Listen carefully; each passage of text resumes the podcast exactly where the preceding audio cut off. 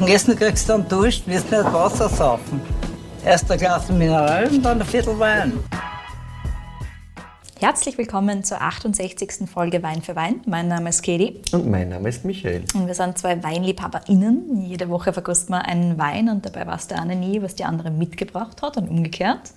Michi, weißt du noch, welchen Wein wir letzte Woche hatten? Ja, natürlich. Und zwar hast du den wundervollen Riesling Pfaffenberg 2021 vom Weingut Pichler Grutzler aus der Wachau mitgebracht. Genau. Wobei, Fun Fact, der Pfaffenberg-Teil, von dem dieser Riesling kommt, war eben genau nicht in der Wachau, Yes. sondern gerade noch im Kremstal. Genau so ist es. Also sehr, sehr schöne Geschichte. Hat mir extrem viel Spaß gemacht. Und heute gibt es was Neues. Heute gibt es eine Sonderfolge. Und zwar waren wir zwar ja vor nicht allzu langer Zeit einmal in Italien und zwar im Friuli Colli Orientali. Genau. Und? Friuli Colli Orientali. Und das sagt uns was? also, weiß nicht, mir ist da vorher schon so gegangen, dass mir nicht ganz bewusst war, wo wir da jetzt genau hin müssen. Nicht mehr das einmal Genau. anschauen müssen. Bei mir war es auch so. Also wir sind eingeladen worden vom Consortio Mhm. Friuli Colli Orientali, also von der Vertretung dort quasi, die sich kümmern um die Region und vor allem auch um die Weine der Region. Genau. Und bei mir war es auch so, ich habe die E-Mail gekriegt, dann habe ich mal googeln müssen. Schritt eins. Und es ist nicht so, als ob das Friaul nicht irgendwie gegenwärtig wäre. Also bei mir war es zum Mhm. Beispiel so, ganz oft beim Italienurlaub fahren als Kind fährt man halt da durch.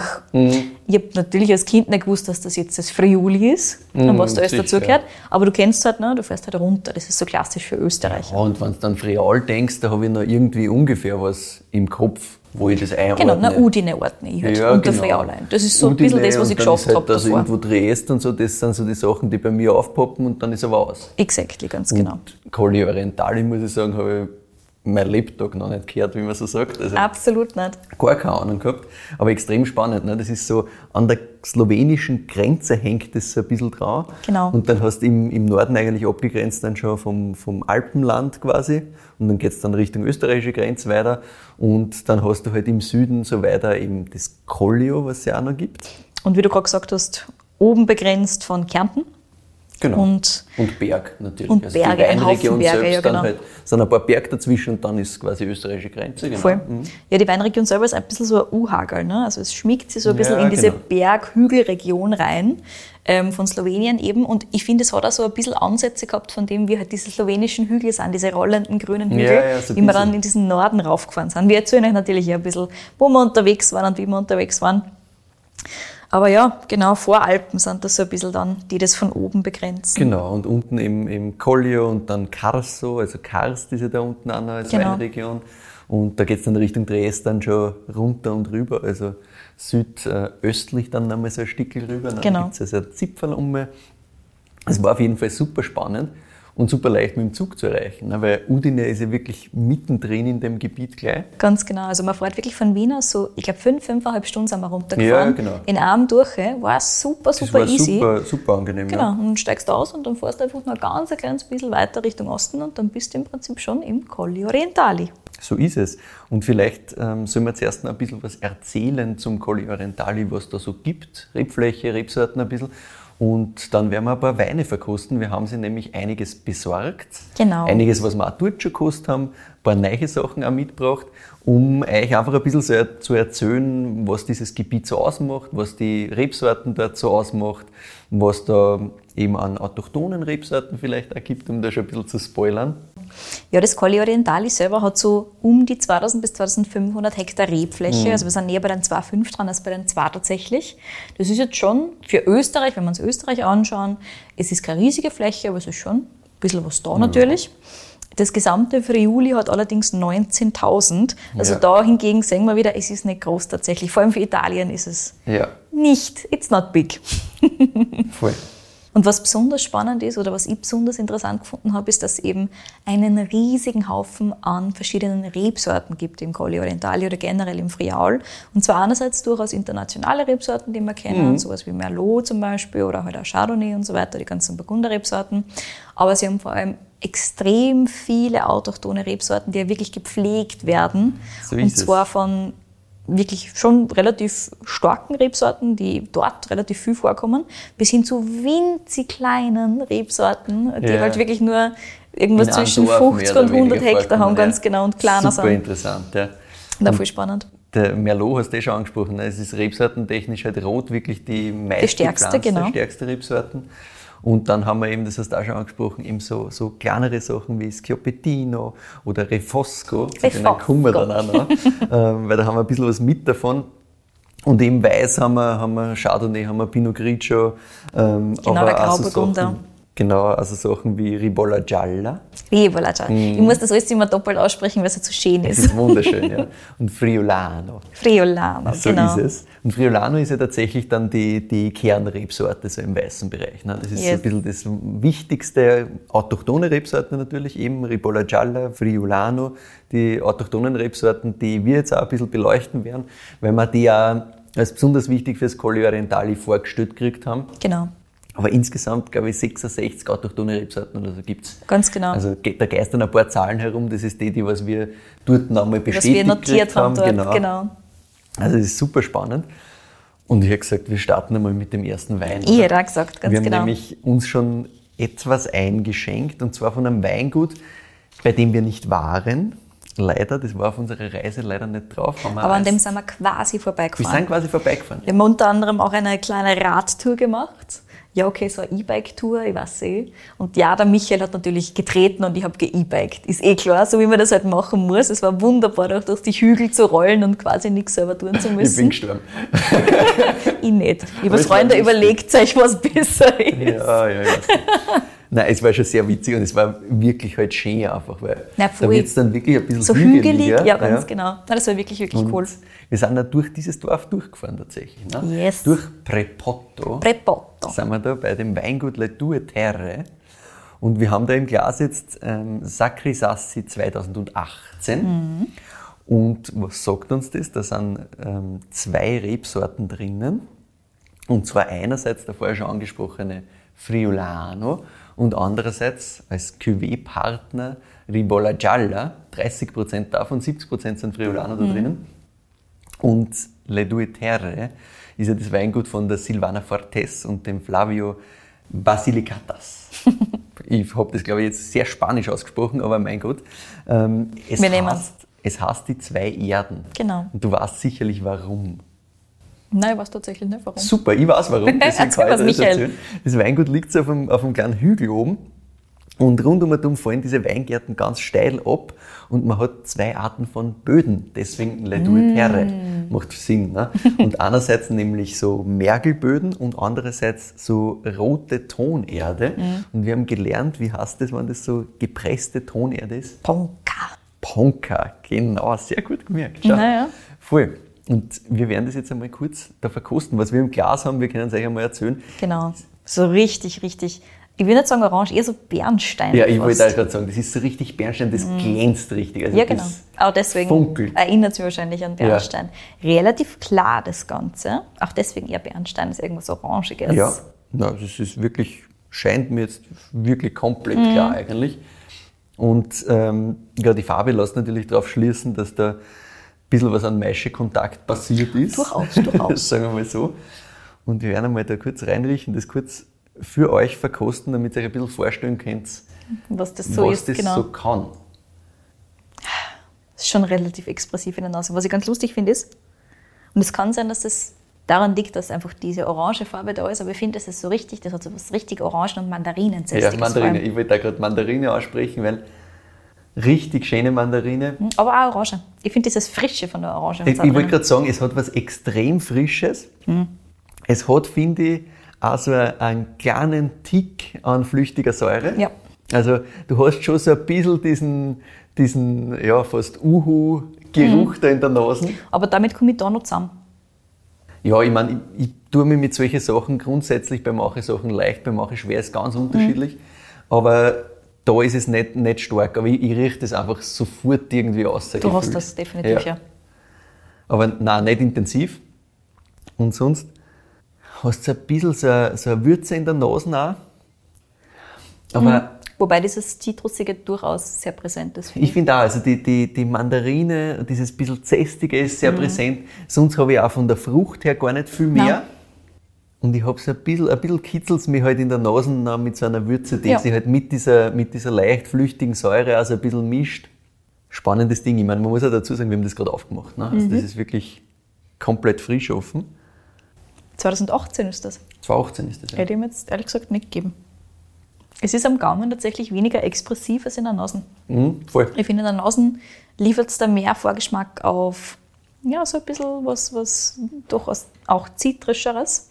Und ich finde, das hast du am Gaumen gar nicht so arg. Die Mandarine ist zum Beispiel gar nicht da, finde ich. Das habe ich überhaupt nicht am Gaumen. Vielmehr so ein bisschen Würzto also Gewürztöne und so ein bisschen Erdtöne fast. Mhm, ich finde auch, es hat so was Erdiges.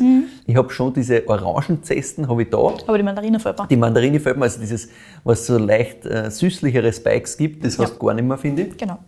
Und dann merkst du halt schon, Gerbstoff ist da, aber nicht wahnsinnig intensiv jetzt. Also hätte mir jetzt von der Farbe her fast in noch mehr ähm, gerbstofflastig getrieben.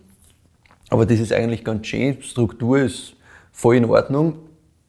Und und es bleibt halt diese, diese erdigere Würze wirklich lang hinten, finde ich. Mm. Und auch so ein bisschen fast so grüne Würztöne habe ich hinten drinnen. Ich finde ledrig. Mhm. Ledrige Würztöne. Würziges Leder, nicht in der Nase, im Gaumen. Ja, ja, aber ich wollte nur noch mal riechen. Lass mal riechen. Not allowed. Okay. Ja. Wenn du in einen Ledershop einiges. Wie wenn du Sachen essen würdest in einem Ledershop. So. Hm. Diese Erfahrung kann vielleicht nicht jeder nachvollziehen, aber ist okay. Nein, das glaube ich auch nicht, aber ich verstehe, wo du hin willst, weil das hat wirklich so was ledrig, erdiges. Das ist insgesamt Frucht, kannst du jetzt lang suchen. Ja, genau. Also du hast das bisschen zästige natürlich. Mm, Säure, ja, ist da, aber nicht wahnsinnig intensiv. Aber wie schon gesagt, ich finde es, also ich habe mir ehrlich gesagt nur ein bisschen weniger Säure vorgestellt für halt einen 18er. Mhm. Aber gut. Naja, es funktioniert schon. Was ich spannend finde, ist halt, dass es im Endeffekt von den beiden Rebsorten, ne, der Friulano hat ja schon so eine ordentliche Frucht da immer dabei. Das ist eigentlich komplett außerzogen. Stimmt, ja. Diese Würzigkeit, die, die ich im Nachgang beim Friulano auch gern habe, die ist halt da auch da, finde ich. Also das macht schon irgendwie Sinn, dass das da drin ist. Aber die Frucht ist halt fort. Und Ribolla Gialla, ja, das war, was wir jetzt verkostet haben, so, so. Ja, genau. Also Ribolla Gialla wird ja vor allem eingesetzt, also ganz viel eingesetzt für Schaumbeinproduktion, ganz, ganz intensiv. Und ist da halt einfach eine gute Träger-Rebsorte, weil sie nicht so aromatisch expressiv ist. Das heißt, du kannst mit ihr relativ viel tun und auch wenn du es ein bisschen länger lagerst oder in irgendwas drinnen lagerst, dann wird das halt mehr in die Richtung getrieben. Aber das war nie, nie so, dass ich jetzt gesagt hätte, boah, Ribolla Gialla, super, super, super aromenintensiv. Na, das war irgendwie nie so das, was mich wahnsinnig abgeholt hat. Ja, genau. Aber Friulano grundsätzlich finde ich einfach einmal die spannendere Rebsorte von dem, was wir so verkostet haben. Ja, voll. Aber es wird ja in der Region tatsächlich gern einmal ein bisschen, bisschen gemischt, ein bisschen Genau. küvettiert. Und auch das, dass man da jetzt da mit ein bisschen Maische, Standzeit und so spülen und da ein bisschen Tannin reinbringen und so, das machen sie ja grundsätzlich auch immer wieder mal. Mm, das haben wir auch definitiv. öfter ähm, erzählt gekriegt da und auch öfters verkostet, dass das einfach äh, um, um einiges noch gängiger ist, als wie man jetzt, wenn man an Österreich denkt und an Weißwein denkt, äh, erwarten würde bei uns, sagen wir so. Was ich da noch erzählen wollte, ist zum Weingut ganz kurz, die, ähm, was ein bisschen das erklärt, was wir da jetzt riechen, ne? also ein bisschen flüchtige Säure, das ist halt alles wirklich komplett Low Intervention. Also da wird nicht eingriffen, biologisch, ähm, großteils auch manuell bearbeitet eigentlich. Es sind vier Hektar, das ist ganz klar das Ding. Wirklich nur rund um dieses ähm, Anwesen quasi. Und das haben sie halt gekauft 1984.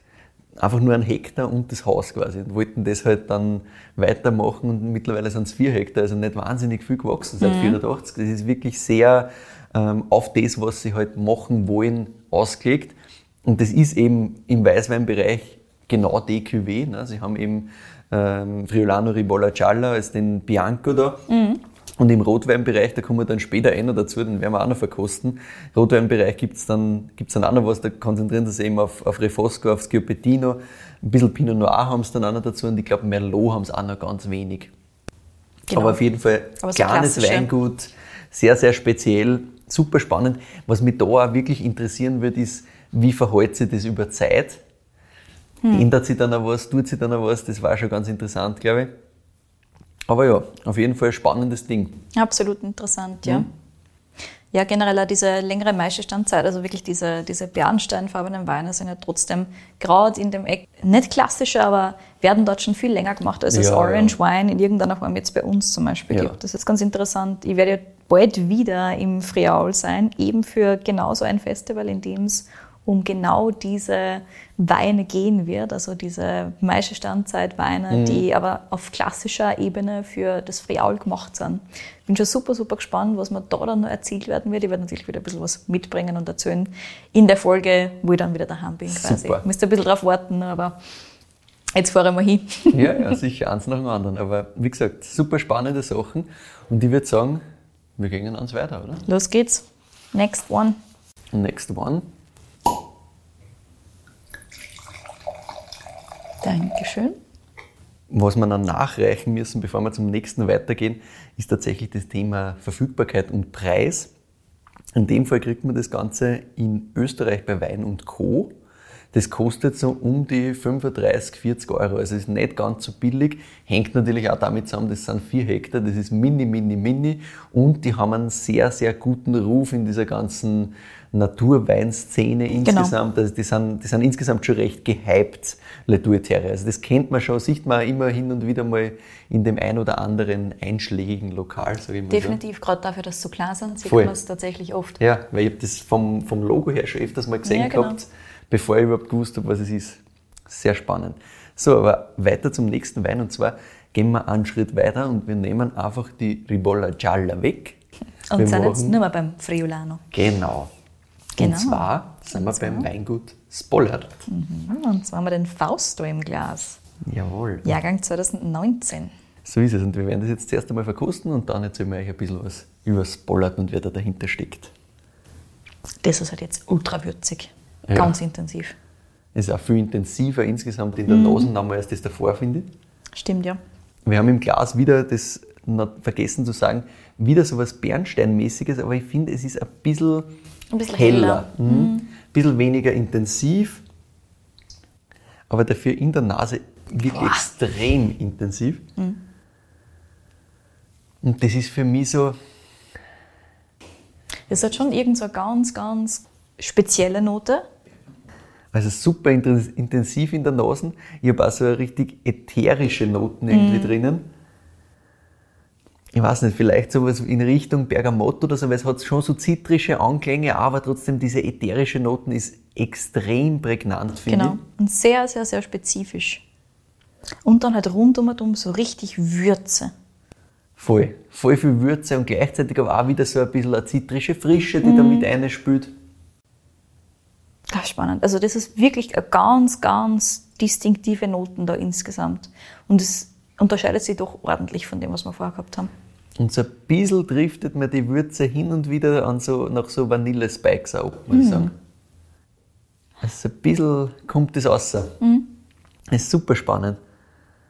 Ja, so ein bisschen. Aber halt wirklich auch wieder richtige Gewürzvanille. Ja, genau. Nichts Cremiges, sondern wirklich Nein, nein, absolut. Vanilleschote. Ja, absolut. Ja, Vanilleschote passt mir gut. Das ist gut, gell? Mhm.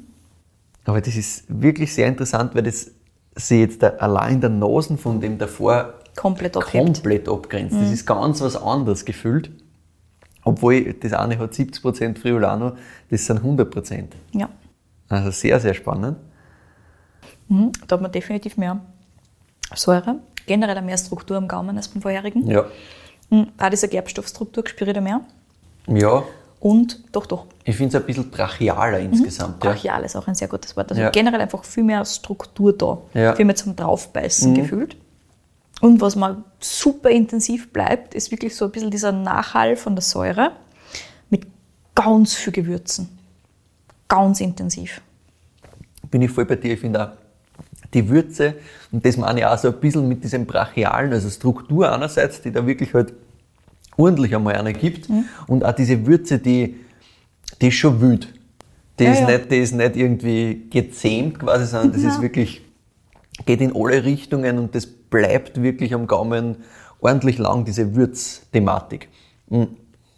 Du hast ein bisschen dieses zitrisch, aber auch zästige schon da, aber das ist für mich auch wieder nicht, also das ist sehr, sehr herb, finde ich. Also sehr mit dieser Würze halt unterlegt in diese Richtung. Und das bringt mich schon eher wieder in so in der, ja, von mir aus Bergamotto, irgend so was Zitrisches, was aber trotzdem auch diese kräutrige Note irgendwie dazu hat. Herb finde ich optimal. Ja. Herb trifft super, super gut. Aber ja. ich finde die extrem spannendes Teil. Also Absolut. Ja, es gibt einfach viel her. Das ist so ein Wein, über den kannst du lang diskutieren. Super spannend. Ich glaube, dass sie der jetzt, wenn wir den länger offen hätten, also wir machen jetzt gerade alles einfach frisch direkt ja, ja. auf, wenn wir den länger offen hätten, kann es schon sein, dass sie noch ein bisschen was tut da. Mhm. Das könnte sich noch ein bisschen beruhigen gefühlt. Mhm. Oder halt einfach auch, wenn man länger liegen lassen würde. Ja, na sicher. Also Aber den kannst du sicher noch einiges an Zeit geben, so wie auch diese Struktur daherkommt, ja, finde genau. ich. Das kennt alles sich noch ein bisschen mehr integrieren. Das stimmt. Ja, voll. Aber was extrem cool ist, wir sind bei Spollard und ich muss da jetzt kurz die, die Geschichte raushauen. und dann erzählen wir euch noch ein bisschen was über, über Friulano und über auch die Ribolla Gialla als Rebsorte. Genau. Wir haben Spollard, wir sind wieder im Prepotto. Ne? Wir bleiben in diesem kleinen Im Dörfchen. Eck. Mini, mini klar. Und das ist der Riccardo Cagliari mit seiner Frau gemeinsam. Das sind über 50 Jahre alte Reben, die er da übernommen hat. Ungefähr vier Hektar davon hat er übernommen und dann hat er nochmal vier mit der Frau dazu gekauft und das Ganze 2017. 2017 hat er das übernommen. Wir haben 2019 da im Glas. Das ist tatsächlich der zweite Jahrgang, weil 17 haben sie noch nichts gemacht, 18 war der erste Jahrgang. Also ganz ähm, junges Weingut unter Anführungszeichen. Davor, die alten Reben davor, die sind schon auch vinifiziert worden, aber nur ohne, dass man es wirklich offiziell verkauft hat. Das ist einfach nur irgendwie in der Region quasi untergegangen, mehr oder weniger, sagen wir mal so. Und der Riccardo hat vorher ein bisschen im Montalcino gearbeitet und dann eben das Weingut Pollard übernommen, wie es diese Möglichkeit gegeben hat, weil ja 50 Jahre alte Reben musst halt Kann nehmen. man schon machen, genau. Und er sagt so Sachen, ja, wie, wenn ich einen Wein verkoste, muss ich sofort an die Tradition denken, an die unterschiedlichen Böden und an die Arbeit, die auf diesen Böden passiert ist. also man sieht schon, da ist natürlich Leidenschaft. Passion dahinter. Definitiv.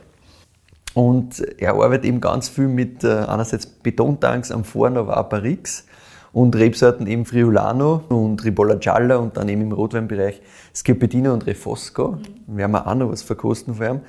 Und ja, die haben das 2017 übernommen und dann auch alles auf biologisch umgestellt.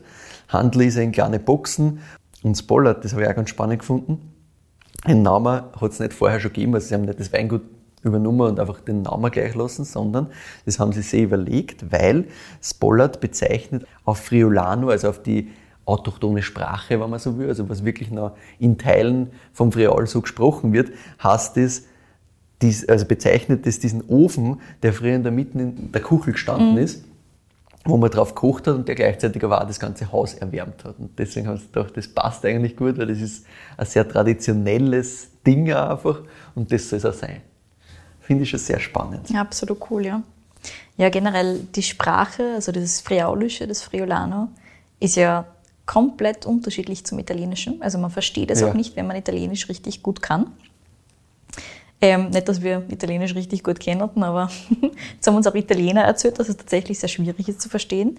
Und es ist ein komplett eigenständiges Sprachskelett. Das ist ganz mhm. interessant. Und es wird tatsächlich nur von vielen Menschen gesprochen. Also dafür, dass ich tatsächlich vorher noch nie davon gehört habe. Nein, ich auch nicht. Also war mir absolut nicht bewusst. Aber das ist da wirklich ganz verankert in dieser Region eben. Ja, dass die eigene Sprache haben, mhm. absolut. Ja, voll. Und es gibt eben, das haben sie uns eben auch dort erzählt, wenn wir unterwegs waren, durchaus auch Menschen, die das als erste Sprache haben, wo nicht Italienisch quasi die Hauptsprache ist und man hat halt nur ein bisschen gelernt von den Großeltern, sondern teilweise sind es ja wirklich, also ist es ja wirklich die erste Sprache. Ja, voll. Was auch in der Schule gesprochen wird und alles genau. mögliche. Ja. Ganz, ganz interessant. Na gut, und bevor wir jetzt da den harten Switch machen zum Rotwein, erzählen wir euch noch ganz kurz über die zwei Rebsorten was. Genau. Nämlich einerseits über die Ribolla Gialla. Und dann aber Friulano. Genau. Sollen wir starten mit der Rivola Gialla? Na wunderbar. Die ist nämlich richtig, richtig alt, beziehungsweise ist sie schon im 13. Jahrhundert das erste Mal erwähnt worden.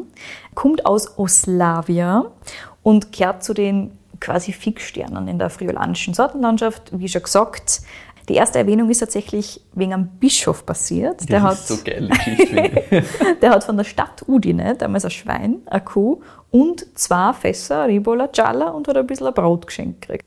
Und der Name kommt eben vom slowenischen Rebola, das heißt Rebsorte. Also So ist das es. Herz ist Rebola, Rebola Gialla.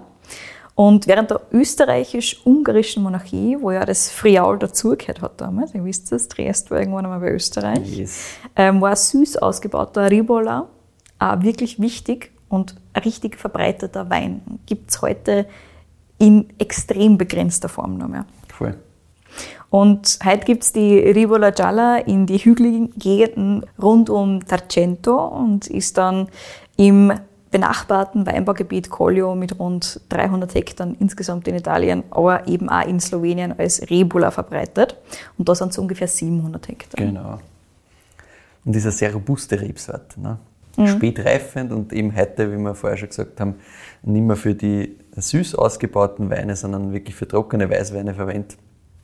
Aber ja, einerseits ähm, solo und andererseits eben gern mit dem Friulano als Partner in der Cuvée, wie wir es eben da bei Le Due Terre gehabt haben. Und der Friulano, so wie wir ihn jetzt reinsortig im Glas haben, das ist ja, wie der Name schon sagt, quasi der Wein aus dem Friaul. Und ursprünglich kommt die Rebsorte aber aus Frankreich. Und zwar aus dem Bordeaux. Ja, so ist es. Wird man überhaupt nicht, also kommt man nicht drauf. Kann ich ja. die niemals zuordnen, ja. Ja, unter dem Namen Sauvignon Nass. Hat aber nichts mit Sauvignon Blau zu tun, also ist gar nicht verwandt damit. Nach Italien ins Friaul ist dann Anfang des 19. Jahrhunderts gekommen und es ist dort wie genannt worden? Tokai Friulano. Und das ist eine sehr, also ganz, ganz schwierige Geschichte. Das Oh ja. Tokai versus Tokai Friulano versus Friulano. Ähm, es ist so, dass ja in Ungarn ein sehr bekannter, wahrscheinlich der bekannteste Wein Tokai heißt. Das ist Genau. ein Süßwein im Normalfall. Das ist auch eine Weinregion, das Tokai. Und da gab es natürlich den einen oder anderen problematischen Punkt, wenn dann eine andere Rebsorte aus einem ganz anderen Gebiet auf einmal Tokai Friulano hast. Und das dann auf die, auf die Flaschen vielleicht auch nur Tocke aufschreiben, Yes. was oft passiert ist. Ne? Also das taugt denen halt gar nicht. Ja, dementsprechend hat die EU-Gesetzgebung dann 1993 eben auf Drängen Ungarns hin das Tokai, dem Friulano, weggenommen. Dementsprechend darf man heute nur mehr Friulano dazu sagen. Es gibt aber, wie wir gehört haben, den einen oder anderen aufmüpfigen Winzer, der nach wie vor Tokai draufhaut und schaut, was passiert. Es gibt da einige, die dann irgendwie so lustig sind und halt Tokai umgekehrt draufschreiben, wo dann halt Jakot oben steht oder so. Also das ist ganz umstritten. Das ist äh, ja die, die Leute im, im Friaul und auch in, in Slowenien sind so ein bisschen angefressen, dass das nicht mehr machen dürfen, weil die das halt immer so genannt haben, Ja, gefühlt. genau. Also es ist eine ganz schwierige Diskussion. Von außen betrachtet, wenn du mit beiden Regionen nichts zu tun hast, sagst, ja okay, es macht doch schon wurscht. Sinn. Ja, aber ganz genau. Es macht halt heißt doch eh Friulano, das eine Genau. und Tokai das andere und das ist jeweils die Region. Ja. ja, das Problem ist halt, wenn irgendwas einfach ewig lang so genannt wird und du das gewohnt bist. Und auch die Leute, die halt gewohnt sind, Ja, ganz also genau. im Verkauf, glaube ich, ist halt auch einfach zart, wenn Wenn's du das irgendwie hast. Mhm. exportieren willst und da dann sie eh halt ein bisschen schwer auch, weil es halt ein bisschen vergessen wird. Die waren einmal ganz groß, da ist das ganz gut gegangen eigentlich. Da sind die Weine ganz gut angekommen, international und dann haben sie irgendwann, munkelt man, ein bisschen zu viel Preis aufgeschlagen. So Ups.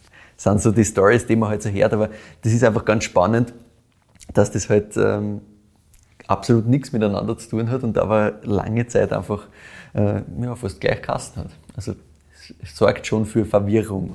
Definitiv. Genau, und Friulano gibt es uns dann noch eben in Slowenien. Da hast die Rebsorte dann Cheleni Sauvignon, hm? aber auch in Chile und in Argentinien. Das ist auch ganz lustig. Und gerade in Chile ist das auch wieder eine Diskussion, weil die behaupten paar hart, das ist Sauvignon Blanc, schreiben es auch drauf, aber es ist mit ziemlich großer Wahrscheinlichkeit eigentlich fast alles Sauvignon Nass und einfach nichts Blanc hat Und ich nichts meine, damit zu sie tun. sind auch doch relativ unterschiedlich, Ja, ja, das die ist zwei. Rebsorten. Also ich glaube, deswegen ist die Wahrscheinlichkeit auch so groß, weil sie das nicht ausgehen kann. Ausgehen kann. Ja, und Friulano ist auch sehr anfällig für Krankheiten, also Botrytis, aber auch echter Melktau zum Beispiel.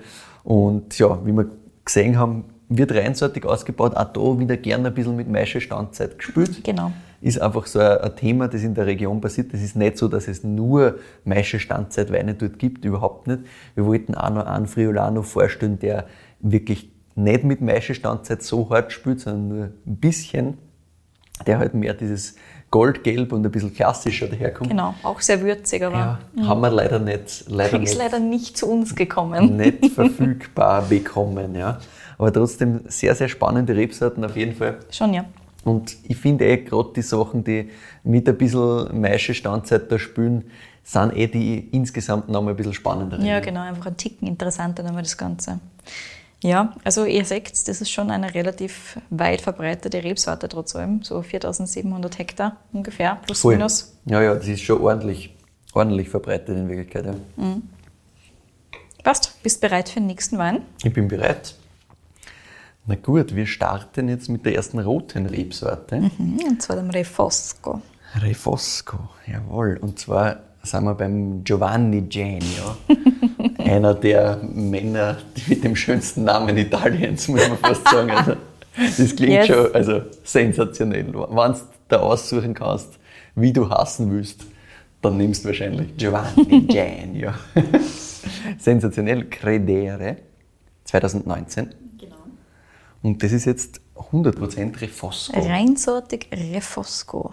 Rotweinsorte, eben autochthon aus dem Friaul, aus dem Friuli.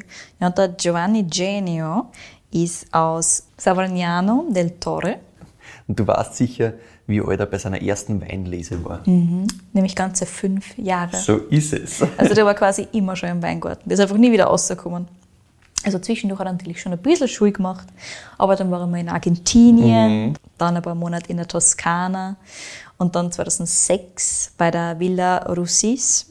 Und dann hat er eben sein eigenes Weingut gemeinsam mit seinem Papa äh, gestartet. Das Spannende ist, dass er die Villa Russis noch immer macht. Also dort ist er wirklich der Winemaker quasi. Und, das ist sein Side-Project Genio. Mhm. ist quasi sein Side-Project. Deswegen gibt es auch die Weine nicht so super verfügbar. Also wir haben ein bisschen Bisschen schwieriger. Wir, wir waren mit ihm selber auch in Kontakt, haben geschaut, ob wir das irgendwie hinkriegen, dass wir da Sachen geliefert kriegen. Ich glaube, er hat relativ viel zu tun und ist ein bisschen unorganisiert. Ja, auch. man muss dazu sagen, der ist jetzt gerade Papa geworden. Ja, das kommt auch Während dazu. der Lese. Ja. Dieses Timing ist nicht extrem gut. schlechtes Timing leider. Der, der junge Mann. Aber gut, es macht nichts. Wir haben es irgendwie geschafft, an eine Flasche zu kommen. Yes. Und wir werden euch jetzt einmal erzählen, was wir da riechen und schmecken.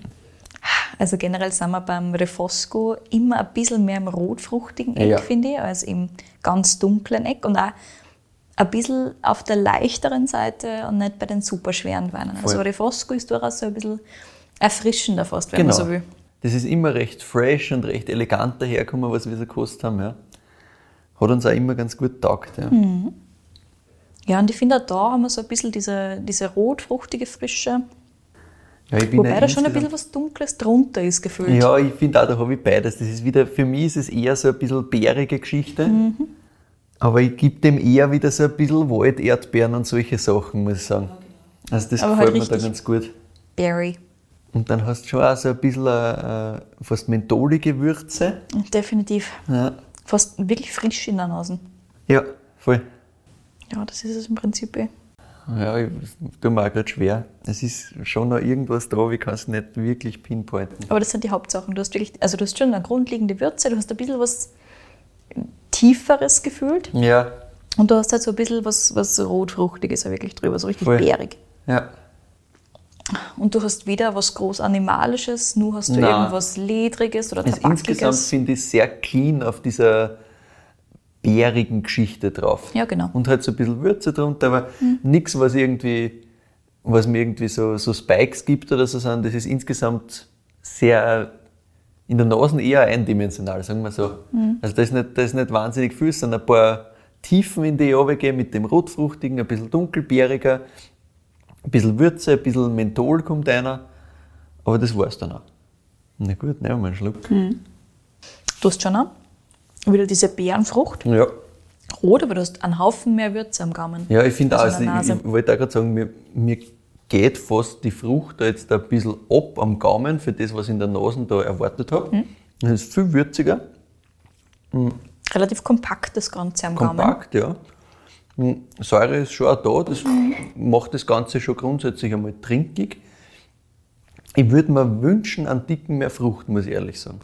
Also wenn ich es mir Es Hm. ist nicht ultra juicy. Ja? Ja, hätte ich gern, weil so der ganz erste Schluck, da geht es da aus und dann irgendwie geht mir das zu schnell verloren, leider. ja. Ich Ordentlich bleibe beim. Kompakt. Wirklich wie so ein Paket, ne? Bleibt Ja, nicht sonderlich lang. ja. Nein, bleibt nicht sonderlich lang, insgesamt nicht. Genau. Tannin ist schon da. Das ist schon knackig. Aber auch das gefühlt wie in einem Backerl halt. So. Ja, ja. Nein, es breitet sich nicht wirklich aus, finde ich. genau. Insgesamt. Also, ich weiß nicht, ob das was hilft, wenn man dem noch irgendwie ein bisschen Luft gibt oder so. Möglich. Könnte man schon versuchen, quasi. Aber Refosco ist andererseits nicht dazu gemeint, jetzt ultra breit zu sein. Nein, voll. Apropos Refosco. Du weißt sicher, dass es nicht nur einen Refosco gibt, sondern mehrere Refosci. Refoski. Tatsächlich, ja. Und es gibt einige wie den Refosco di Faedis. Den haben wir auch Den haben wir kennengelernt. kennengelernt, Mhm. genau. Und der wichtigste und bekannteste Vertreter, und den haben wir da auch im Glas, Das ist der Refosco dal Peduncolo Rosso. so ist es. Ja, in Aufzeichnungen ist die Rebsorte seit 1400 ungefähr. Und heute weiß man, dass sie sowohl mit Lagrein als auch mit Teroldego, von dem haben wir in Folge 53 bei Ampelei ein bisschen was gehört, verwandt ist. Und zwar ist der Teroldego eine der Elternrebsorten vom Lagrein und vom Marzemino, der wiederum eine Elternrebsorte vom Refosco ist. Und einen schönen Stammbaum da aufgezeichnet. Sprich, Teroldego ist quasi die Großmutter, wenn man so will. Und die spätreifenden, eher kleinen Beeren vom Refosco dal Peduncolo Rosso, die sind zwar anfällig auf den falschen Mehltau, aber sonst halten sie eigentlich recht viel aus. Später Regen im Herbst und so, kein Problem. Und sie sind auch nicht Botrytis anfällig. Und in Italien gibt es davon ungefähr 720 Hektar. Also gar nicht so viel. Na, vor allem eben im Friaul, aber auch im Veneto. Und es gibt auch wieder ein bisschen was in Slowenien, weil, ja, das haben wir eh dort auch gehört, die Grenze ist für die Leute, die dort leben, eigentlich keine Grenze. Ja, genau. Also Das so ist- wie es das auch oft heißt für äh, die Südsteiermark und Slowenien. Mhm. Das ist irgendwie doch gefühlt alles ein bisschen eins. Ah, sehr voll. Sehr, sehr spannend. Und sie fühlen sich auch sehr, sehr verbunden im, im ganzen Weinbau. Also das ist auch sehr, sehr eng insgesamt. Und Ja, es war ganz spannend, wie wir unterwegs waren, haben wir ja den Refosco di Faedis auch genau genau kennengelernt. den anderen Refosco quasi. Mhm. Beim Weingut Ronc dai Lucis. Und Ronc, haben wir ja gelernt, heißt im Prinzip Hügel auf Friulano, also auf Mhm. dem Friaulischen wieder. So ist es. Und auf diesem Ronc, nachdem das Weingut äh, benannt ist, waren wir ja auch am Schluss und haben gegrillt. Das war voll schön. Das war super, ja. Und davor haben wir einfach einen Haufen Fassproben vom Refosco di Faedis bekommen. Und ich finde, das war eigentlich ganz spannend, weil das war auch alles eher auf der rotfruchtigen Seite als auf der leichteren Seite, alles eher ja, weniger breitschultrig, sondern teilweise sehr juicy tatsächlich. Also Sachen, die mir sehr gut gefallen haben, so Ja. direkt aus dem Fass raus. Voll. Ist auch insgesamt, muss ich sagen, finde ich es eine sehr, sehr spannende, coole Rebsorte. Mhm. Also, das ist wirklich was, wo ich sage, ja, da kann man einiges draus machen, glaube ich. Genau. Magst du weitermachen mit dem nächsten Wein? Was sagst du? Oder willst du noch mal reinriechen in unseren Refosco hier? Ja, ich bin tatsächlich bereit für den nächsten Wein, beziehungsweise auch unsere nächste Rebsorte. So ist es. Und zwar das Schioppettino und ich liebe diesen Namen. Schioppettino, ja, wie, wie gesagt, das ist, müsste fast ein Schioppettino vom Giovanni Genio verkosten. Haben wir leider nicht mit, wir haben einmal Spollard mit. Und zwar einen reinsortigen Schioppettino, der auf den wunderschönen Namen Pepper. Pepper. Und der Name ist Programm.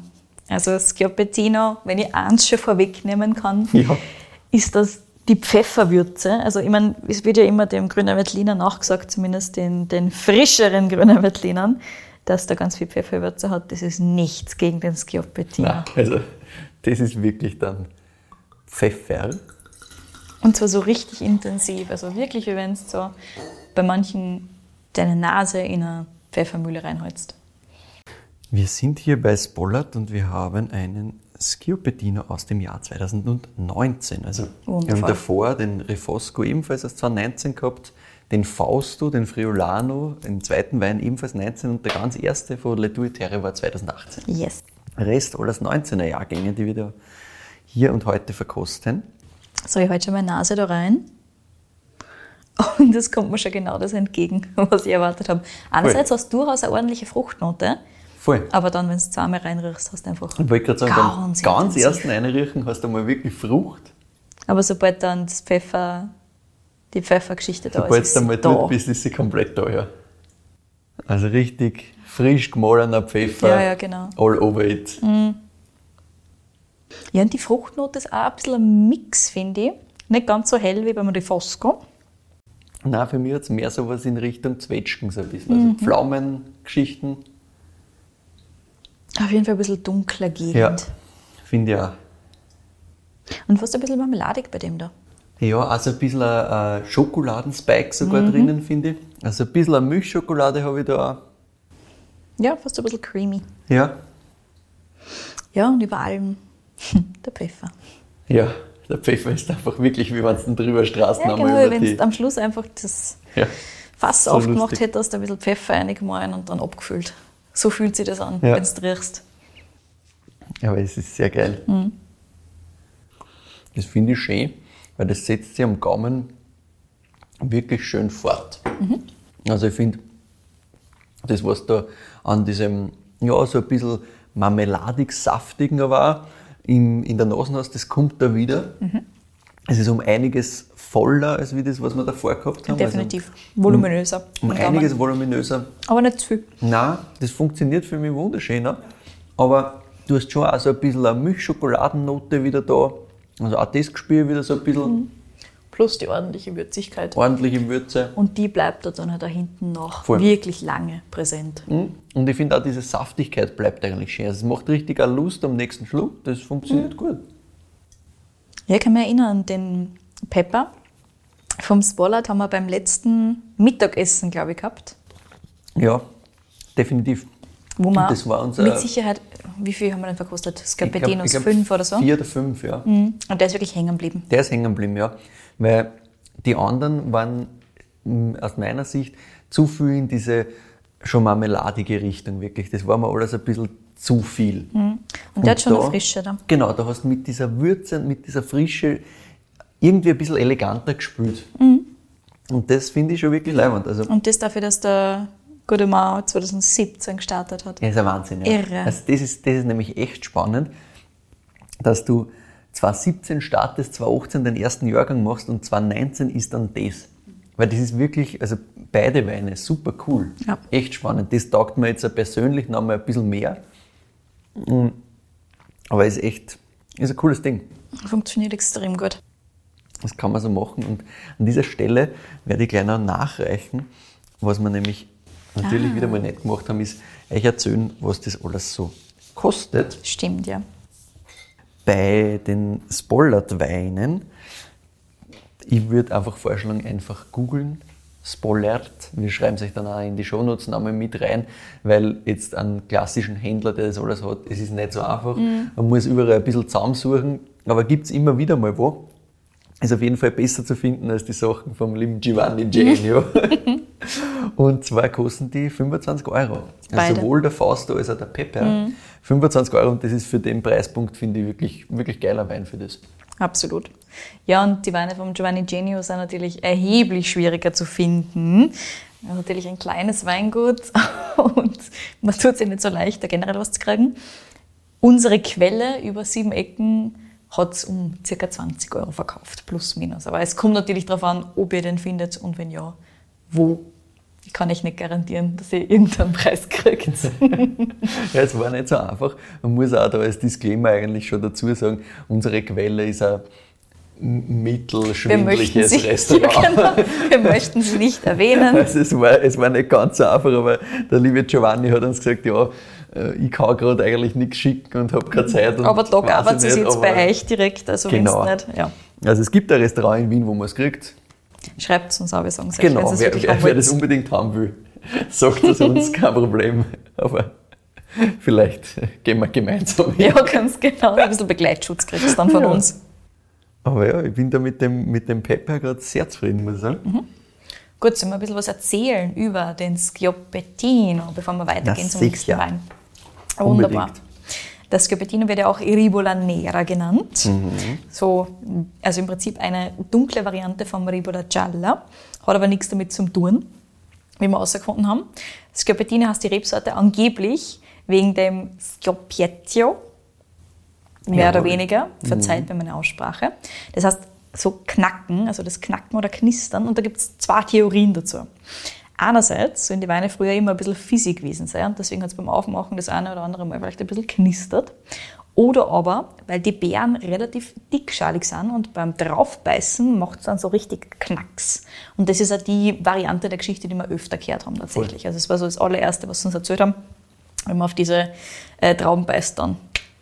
Es ist Macht's. die, die leibendere. Geschichte. Also ich würde auch diese Geschichte erzählen, weil die andere klingt irgendwie so, als hätten sie irgendwas falsch gemacht oder nicht ganz Ja, ganz gewusst, genau, es warum war das so passiert. ist. Genau. Die andere ist halt die, die, die leibender klingt. so ist Auf es. jeden Fall. Ich finde es insgesamt immer gut, wenn eine Rebsorte einfach so eine kleine Geschichte rundherum hat. Absolut optimal. Ja, die Rebsorten an sich war eigentlich so gut wie ausgestorben, nachdem die Reblaus im Friaul gewütet hat, so wie überall anders auch. Und die hat im Prinzip fast alle Rebstöcke zerstört. Und es hat dann in den 70er Jahren der Bürgermeister von Prepotto, das kleine Örtchen, von dem wir jetzt schon zusammen gesprochen haben, was heute auch im Prinzip die wichtigste Stadt, nennen wir Stadt, nennen wir es Dorf, ist, wo es Schioppettino überhaupt gibt. Damals mit Paolo und Dina Rapuzzi dafür kämpft, dass es diese Rebsorte wieder gibt und dass die zurückgebracht wird. Der Paolo Rapuzzi hat nämlich im Dorf, der ist eben auch aus Prepotto gewesen, gehört, dass es diese alte Rebsorten nicht mehr gibt und hat sich dann auf die Suche gemacht und die Rebsorte gefunden, einerseits im Garten vom Bürgermeister, deswegen geil. war der auch gleich so invested und andererseits aber auch in Slowenien und rundherum auch immer wieder in so einzelnen Anlagen quasi. Ja, und der hat, dann, der hat dann tatsächlich 100 Rebstöcke quasi versteckt aufgezogen und den ersten Schioppettino-Weingarten wieder gesetzt, weil es war damals einfach unter Strafe verboten, dass man den Wein auspflanzt, weil der war ihm nicht offiziell anerkannt und nachdem es die Rebsorte schon so lange nicht mehr gegeben hat, war das natürlich alles vorbei und das hat nicht mehr sein dürfen. Und er hat aber gesagt, nee, das müssen wir durchziehen. Und für das, dass sie diese Rebsorte quasi erhalten haben, haben die Dina Rapuzzi und er den Nonino Risit Dauer Preis gewonnen. Das ist eine ganz wichtige Auszeichnung von der Nonino-Familie. Die machen nämlich Grappa und die wollten deswegen die alten Rebsorten wieder haben, weil sie gewusst haben, dass daraus aus dem Dresdner leibender Grappa zu machen Genau, ist. dieses Dickschalige funktioniert halt einfach sehr, sehr gut für Grappa-Produktion. Und uns haben es damals auch erzählt, dass das quasi heute der Preis nicht nur relevant ist für so autochtone Sachen, sondern das ist tatsächlich mehr oder weniger, sie sagen es halt, vergleichbar mit dem Nobelpreis. Also es gibt da einen Literaturpreis und einen internationalen Preis, sind einfach sehr, sehr angesehen. Und viele WissenschaftlerInnen, die den Award gewonnen haben, gewinnen dann auch den Nobelpreis. Also schon ganz leibend, dass das äh, echt so ein, ein wichtiger Preis geworden ist und dass das einmal auch einfach für den, äh, für den Erhalt der Rebsorte Schioppettino Ja, vergeben worden ist. Das ist schon cool. Apropos Erhalt, Rebfläche vom Schioppettino gibt es so rund 100 Hektar in ganz Italien, sei dazu gesagt, also ganz, ganz wenig. Und der Großteil natürlich eh da rund um Prepotto im Colli Orientali und in Pro- äh, gibt es sogar ein Schioppettino Festival, das heißt, sie zelebrieren das ordentlich, was sie da haben. Und wir haben da jetzt eben einerseits den reinsortigen Schioppettino, den Pepper, und andererseits haben wir gleich noch einen Blend vom Schioppettino und dem Refosco für euch. Ja gut, dann hätte ich gesagt, schauen wir sich diese Blend gleich an. Yes. Also wie du schon richtig angekündigt hast, wir sind jetzt quasi in der Kombination dieser beiden Rebsorten wirklich 50% Cuvée-Partner, einmal eben Refosco und einmal Schioppettino, wieder beim Weingut, mit dem wir gestartet haben, Le Due Terre. Und das ist Sacri Sassi Rosso, ebenfalls aus 2018, also quasi der rote Konterpart zu dem weißen, was wir am Anfang gehabt haben. Und wir werden sich das jetzt einmal anschauen. Ja, da merkt man schon, dass die Stilistik vom Le Terre generell, also vom Weingut generell ein bisschen mehr Richtung Earthy geht. Ja, Weil ich finde, da hast du es wieder. Also du hast da, da hast du auch wieder so animalische Noten, finde ich wirklich. Mhm. Also alles sehr, ja, wie schon gesagt, dieses, dieses Erdige, wie du gerade gesagt hast, das Animalische. Ja, ist da fast wie so ein Layer drüber. Voll. Also da musst du erst einmal durchriechen, finde ich so ein bisschen. Und wenn du dann da runterkommst, mm, hast schon auch gefühlt mehr von dem ähm, Schiapettino, den wir gerade gehabt haben, eher als Ja. vom Refosco. Es hat wieder eine sehr intensive, pfeffrige Noten, finde ich. Definitiv. Und auch die Frucht erinnert mich mehr an den Schiapettino als an den Refosco. Ja, finde ich auch. Also es ist insgesamt wieder von der Frucht her ein bisschen dunkler Genau. und das passt auch schöner zu diesem ganzen Erdigen, was da so rund um um Ja. daherkommt. Okay. Spannend da jetzt. Da ist gefühlt das Tanningerüst da intensiver als bei Um den beiden einiges. vorherigen. Aber mit um einigen Abstand, muss ich sagen. Also Ja. das ist wirklich viel, viel mehr präsent da. Am Gaumen auch diese präsente Würzigkeit, die bleibt. Richtig, ordentlich. Ich muss sagen, davor habe ich auch so ein bisschen wieder dieses, dieses ordentlich saftige, aber das ist auch nur relativ kurz da und dann bleibt eher wieder die Würze und halt das Tannin, das da wirklich noch weiter kämpft, gefühlt. Und auch die Würze geht für mich eher so in ein bisschen was Waldigeres. Du hast am Gaumen auch relativ intensiv das Animalische am Anfang. Ja, Mehr als die Fruchttonalität. Das stimmt, ja. Also das Animalische ist am Gaumen auch da. Es zieht sich durch. Also insgesamt, wie gesagt, muss man sich anschauen, wie sich das entwickelt, aber bin ich eher ein bisschen enttäuscht von, von den zwei Sachen. Vor allem, weil die eben mit, mit 35, 37 Euro Preispunkt sehr hochpreisig Ja, das ist schon hart. Gerade dieser Preispunkt ist hart. Ja, natürlich kleines Weingut. Mhm. Ich finde Rot trotzdem noch ein bisschen leibender als Weiß. Genau, mehr. Struktur da. Das gefällt mir Definitiv. Mhm. von der Struktur, genau, um einiges besser. Aber tue ich mir schwer, vor allem wenn ich dann dagegen stöße, sowas wie Spollert, das halt 25 Euro kostet der Typ macht das seit zwei Jahren oder seit drei Jahren, mehr oder Mhm. weniger. Also, Absolut. Also ich glaube, wir sind uns bezüglich des Favoriten des Abends definitiv einig. ja, es ist der Favorit, der auch beim, beim Mittagessen damals der Favorit war. Und das Weingut, das insgesamt damals Ja. unser Favorit war. Das stimmt, Spollert, ja. Mhm. Richtig cooles Ding und ja, wie gesagt, auch für den Preispunkt 25 Euro. Insgesamt muss man ja sagen, sie haben eben Preispolitik, die ein bisschen schwierig ist, weil sie mal zu teuer quasi waren und haben auch Angst, immer wieder zu teuer zu werden. Das heißt, die Weine sind, das kann man als Konsument ja auch gut heißen, im Mittel eigentlich zu günstig. Genau. Wir haben jetzt da ja drei Sachen, die wirklich im absoluten Premium-Segment sind. Ja. Der Spoller zum Beispiel macht da Einstiegsweine und das sind wirklich seine absoluten Top-Weine. So kommunizieren die das auch. Und äh, Le Tour Terre, ja, sowieso nochmal ein bisschen eine andere, eine andere Geschichte. Aber ja, im Normalfall, wir haben da Weine gehabt, die, die wir wirklich leibend gefunden haben. Rank der Lukis hast du vorher schon angesprochen, Genau. kurz das Weingut. Es war teilweise halt dann irgendwie 13, 14 Euro. Ja, ganz genau. gesagt 10, hast. 12, 15. Das ist der Top-Lagenwein quasi. Wenn der irgendwie 30 Euro bei uns kosten würde, würden die Leute auch sagen, leibend. Also Mhm. Preistechnisch kann man da echt noch einiges rausholen, weil es halt auch als Region nicht wahnsinnig gut repräsentiert ist aktuell. Ne? Ja, Das stimmt. ist ein bisschen schwer. Absolut. Ich meine, es ist halt auch leicht, als italienische Region übersehen zu werden, wenn du halt daneben das Piemont hast, die Toskana hast Ja, und so weiter und so komplett. fort. Das sind halt einfach, also so wie es in Österreich halt nicht so leicht ist, ähm, dass du als Vulkanland Steiermark irgendwo Beispiel, hinkommst. ja. Das ist so ein Klassiker, wenn es direkt daneben die Südsteiermark hast und auf der anderen Seite. Ja, oder alles, was rund um die Wachau ist. Ne? Also alles, was nicht Wachau ist, Kremstal Kremstal, neben dem Wachau-Ding. Ja, ja. alles, ja. Na, absolut. Also vollkommen verständlich, aber wie gesagt, echt cooles Gebiet, hat uns extrem gut gefallen. Voll. Einfach einmal reisetechnisch nicht unspannend, weil Yes. die Winzerinnen und Winzer waren einfach alle super nett, die haben sich so extrem offen. gefreut. Genau, so offen, alles erzählt an Stories, was einer so eingefallen ist. Alles extrem, extrem gastfreundlich. Also Voll. wir sind fast überrannt worden von der Gastfreundschaft. Alles so, so nett. Ja, man hat das eine oder andere Mal haben wir wirklich zum Grappa sagen müssen, geht nimmer Wir können nimmer. Weil wie ihr euch vorstellen könnt, die Gastfreundschaft fängt dort an, wo der Spucknapf aufhört.